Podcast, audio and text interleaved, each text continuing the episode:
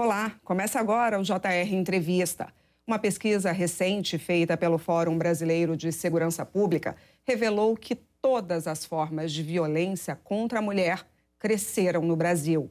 Foram mais de 18 milhões de mulheres vítimas de violência no último ano, mais de 50 mil vítimas por dia.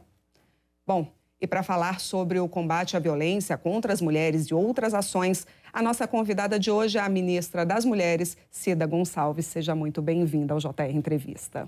Obrigada, Renata. É um prazer estar aqui e fazer um debate sobre política para as mulheres. Ministra, eu começo te perguntando que uma mulher é vítima de feminicídio a cada seis horas no Brasil, e a gente está falando de feminicídio, não está falando de violência. E de acordo com o um levantamento mais recente da Comissão Econômica para a América Latina e o Caribe, a CEPAL, o Brasil ficou em quinto lugar na lista das maiores taxas na América Latina, com 1,7 casos por 100 mulheres. O que está acontecendo, ministra? Renata, nós estamos vivendo um momento de ódio no nosso país, né? Na verdade, nós estamos vivendo um momento, eu chamo de misoginia, de ódio contra as mulheres, efetivamente.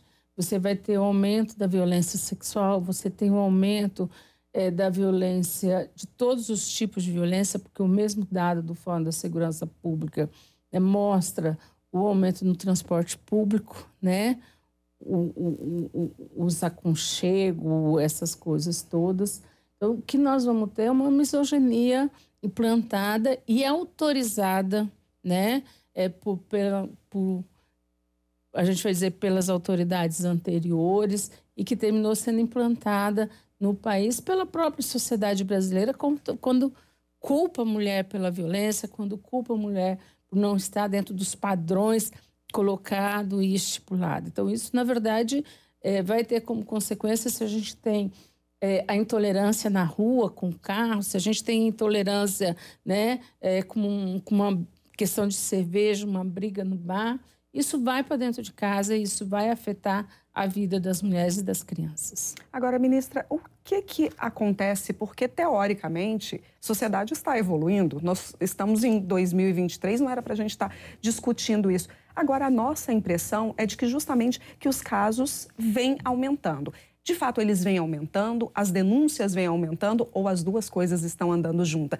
Denúncias aumentando, mas também casos aumentando. Eu acho que são as duas coisas juntas, Renata. Nós temos, de um lado, é, o aumento da denúncia, porque é, a gente tem aí legislações fortes, nós temos governo que está implementando políticas públicas, né, que estão é, enfrentando a violência contra as mulheres. A gente tem a Lei Maria da Penha, a gente tem a Lei do Feminicídio, a gente tem diversas legislações fortes é, no país. Então, aumenta a denúncia, se acredita muito mais no serviço público. Mas, de um outro lado, nós também estamos vendo aumentar a crueldade da violência. É não só aumentar a violência, mas a crueldade. Se você for comparar em 2015, quando a lei do feminicídio foi implantada, as mulheres eram mortas com 54 facadas. Hoje elas são mortas, geralmente se mata os filhos, né, para fazer ver a mulher sofrer, depois mata a mulher e se mata, né, com arma de fogo. Com arma de fogo, porque a gente teve autorização da arma de fogo que mais quem mais sofreu e o próprio fórum mostra, né, a pesquisa do fórum mostra que inverteu, as mulheres morriam é, os, os feminicídios era com arma branca e agora passa a ser com arma de fogo. Agora, ministra, uma das medidas que é, foram tomadas agora muito recentemente, o presidente Lula sancionou essa lei, que é justamente aquela delegacia para a mulher 24 horas. No entanto, a gente tem lugares que não tem nem delegacia para a mulher. Eu vou além. Tem lugares que você não tem nem uma delegacia 24 horas. Como fazer isso? Aí são muitos lugares, né, Renata? Hoje, no Brasil, a gente tem menos de 10% do, dos municípios com, com delegacias especializadas. Então, acho que isso é um dado da realidade.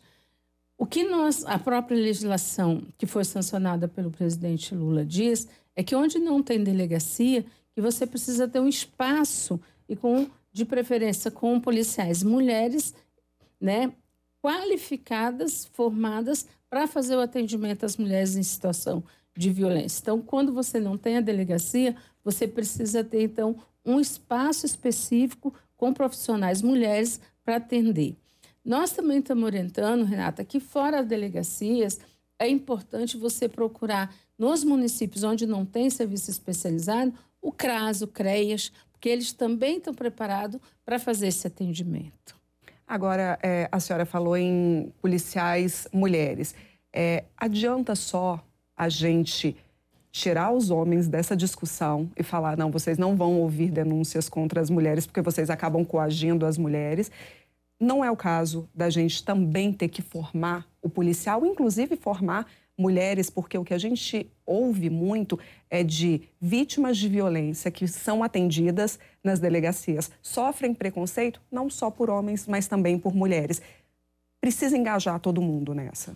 Precisa, mas a gente tem uma questão assim, que na minha avaliação, não é, é, nós precisamos ter homens e mulheres no processo, tanto do atendimento quanto no enfrentamento à violência.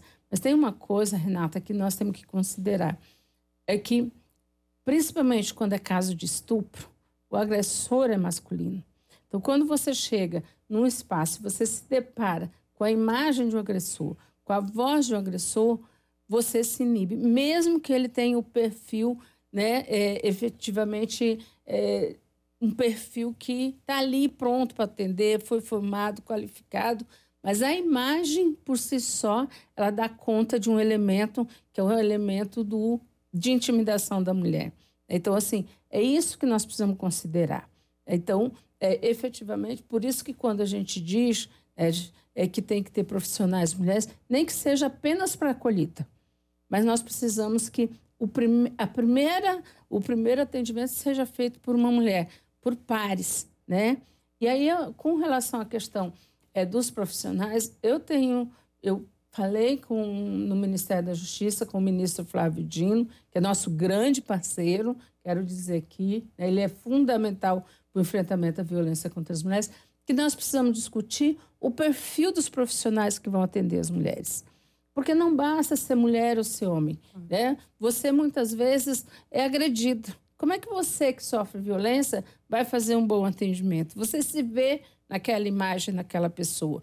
Né? Se você é um agressor, como é que você vai fazer um bom, uma Como boa acolhida? Empatia, né? Como é que você tem empatia? Nós precisamos começar a fazer um debate no país sobre o perfil de quem vai atender. Não é apenas fazer concurso, não é apenas designar por sexo, mas qual é o perfil? Como é que esse perfil se compõe e se ele se adequa a esse tipo de atendimento? Né? Aí sim nós vamos discutir um atendimento humanizado. Agora, e a, o projeto da Casa da Mulher Brasileira? É, isso ajuda também? Como é, que, como é que funciona? Qual é a previsão desse projeto? É, na verdade, a Casa da Mulher Brasileira ela tem um conceito, né, que é o atendimento é, integral e humanizado. O que, que é isso? É, a partir de anos de, de, de avaliação dos serviços, do atendimento, nós vimos que é importante tirar a via cruzes da vida da mulher, né? Ela vai na delegacia, faz a denúncia, depois ela vai no IML, depois ela tem que ir no Ministério Público, depois tem que ir na defensoria, depois tem que ir no juizado, depois tem que ir no apoio psicossocial e ela a gente perde a mulher nesse caminho, né? Muitas vezes nós só vamos ter notícia dela a partir da imprensa quando ela está morta. Então, a Casa da Mulher Brasileira parte dessa concepção. Então, é um espaço em que todos os serviços estão lá. Nós vamos ter todos os serviços especializados. A delegacia, o juizado, a defensoria, o Ministério Público, um serviço para autonomia econômica, o apoio psicossocial, a guarda municipal, então a, a patrulha Maria da Penha. Então, nós vamos estar com todos os serviços onde a mulher entra para fazer a denúncia e já sai com a medida protetiva. E se não conseguiu tirar o agressor da casa ainda, ela fica no abrigamento provisório até que de fato resolva a situação jurídica dessa mulher. Portanto, ela tem, e, e nesse sentido, por ela estar integrada e os diversos profissionais estar ali, também já tem um monitoramento da forma do atendimento, da qualidade do atendimento que uns fazem com os outros e que se conversa no conselho gestor. Então, nós achamos que hoje a Casa da Mulher Brasileira é a melhor forma de garantir o atendimento integrado e humanizado. Por isso que nós lançamos agora no 8 de março 40 casas da mulher brasileira no país, né? Nós queremos fechar às capitais e nós queremos também já trabalhar a questão de ter casas no interior para atender as mulheres. Nós sabemos a realidade do interior, nós sabemos as dificuldades e nós vamos tra trabalhar num processo de adaptação. E aí eu quero dizer que as casas só serão possíveis porque nós temos parceria com o Ministério da Justiça. Né? O Ministério da Justiça estará conosco na, na composição e na construção das 40 casas da mulher brasileira. Agora, tinham muitas casas que estavam paradas, elas não eram lá muito incentivadas é, e muitas ficaram paradas. A ideia também é retomar o trabalho, as atividades dessas casas que ficaram paradas, foram implementadas, mas não funcionavam. É que, na verdade, elas funcionam. As sete que foram feitas, foram feitas no nosso governo, elas estavam funcionando, não do jeito que nós queríamos, fora Campo Grande, Maranhão e Ceará.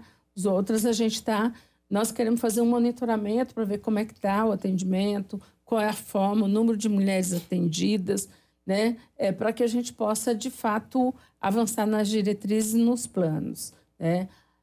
Agora, o que estava parado são as novas casas da mulher brasileira. Né? Então, por quê? Porque o governo anterior, o que, que ele fez? Nós tínhamos execução direta e nós voltamos a fazer execução direta. O Ministério da Justiça vai executar diretamente a obra das casas eles passaram para aqui. Eram emendas, então parlamentares faziam emenda e o município executa. Você tem uma série de coisas para casa, você tem terreno, você tem né, é, a licitação, então isso termina é, demorando muito mais e as casas ficaram todas paradas. Para você ter uma ideia, eu fui agora em Manaus né, para resolver, porque a casa, o, o recurso está parado desde 2020, o contrato com a Caixa já assinado, né? Então, o que, que faltava para efetivamente colocar a casa para andar? Bastou uma ida, uma conversa com o governador e a gente já deu andamento. O governador entrou com a contrapartida e nós já vamos começar o processo de licitação e construção da casa. O que, que falta?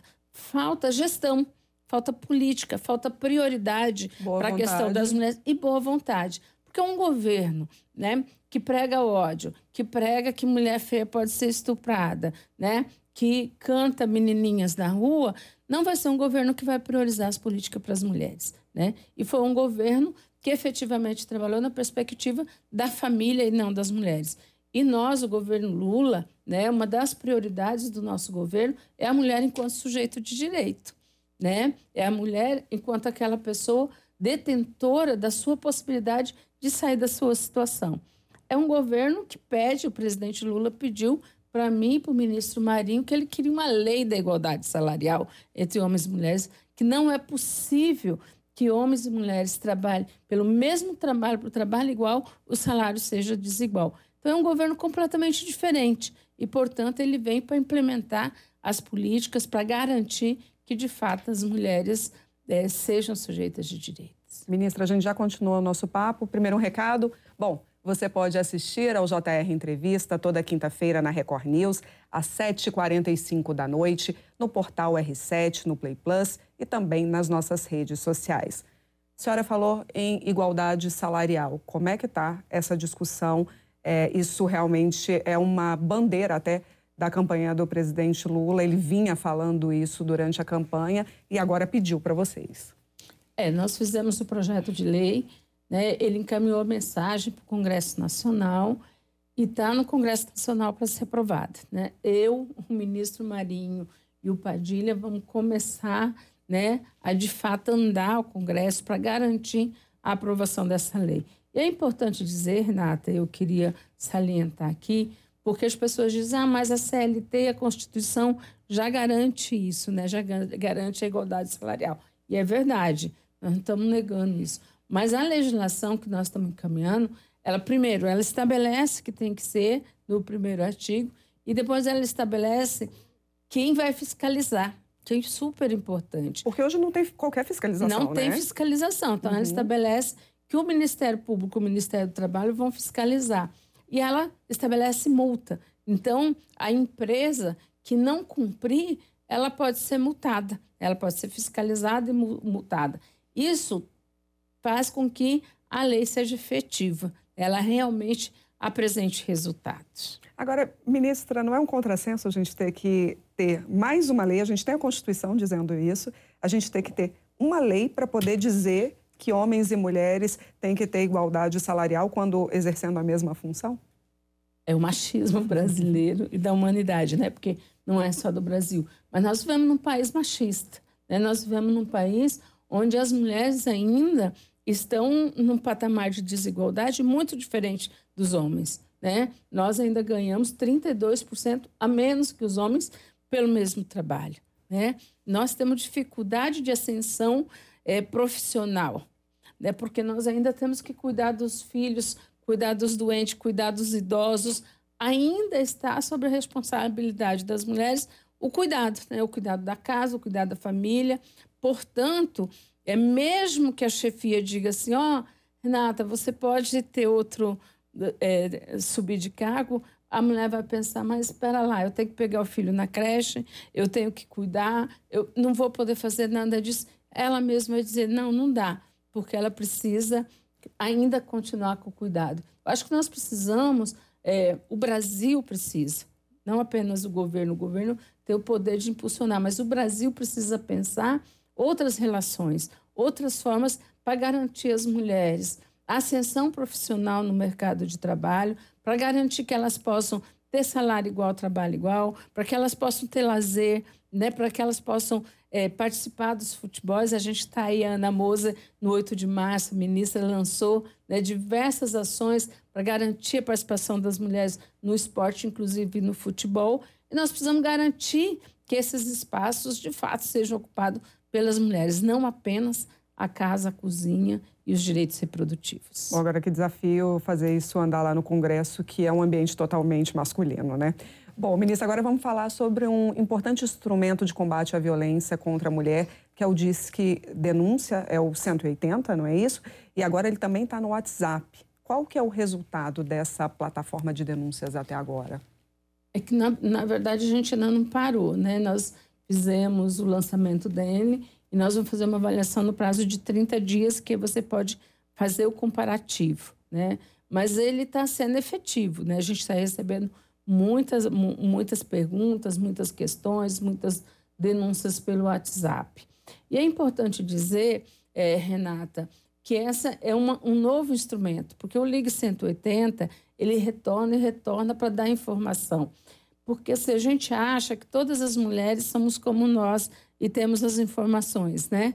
Mas não, não é. As mulheres ligam no 180, Renato, para perguntar se elas saírem de dentro de casa porque sofrem violência, se elas vão perder a guarda dos filhos.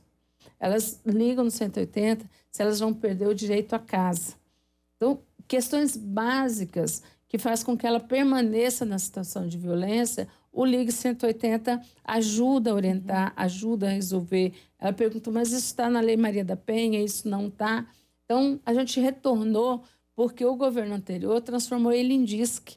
As informações não podiam ser dadas, eram só as denúncias. E nós voltamos a se ligue, porque a denúncia tem que ser no 190, porque é imediata, ela é urgente. Né? Então, essa questão nós fizemos e fiz, ampliamos o atendimento para WhatsApp. Ah, então você pode ligar no 180 e só se informar agora? Só, sim, e só se informar. Tá, você não precisa fazer uma denúncia, não. tá? Se você tiver uma, uma vizinha que sofre violência, você não sabe o que fazer, como denunciar, qual o procedimento, liga no 180 né? Se você tem dúvidas sobre a Lei Maria da Penha, liga, as meninas estão preparadas. Mas eu posso fazer uma denúncia também no 180, também se eu você precisar. pode fazer. Uhum. Também pode fazer, terá todos os caminhamentos da denúncia. Mas agora nós ampliamos para que tenha informações e orientações.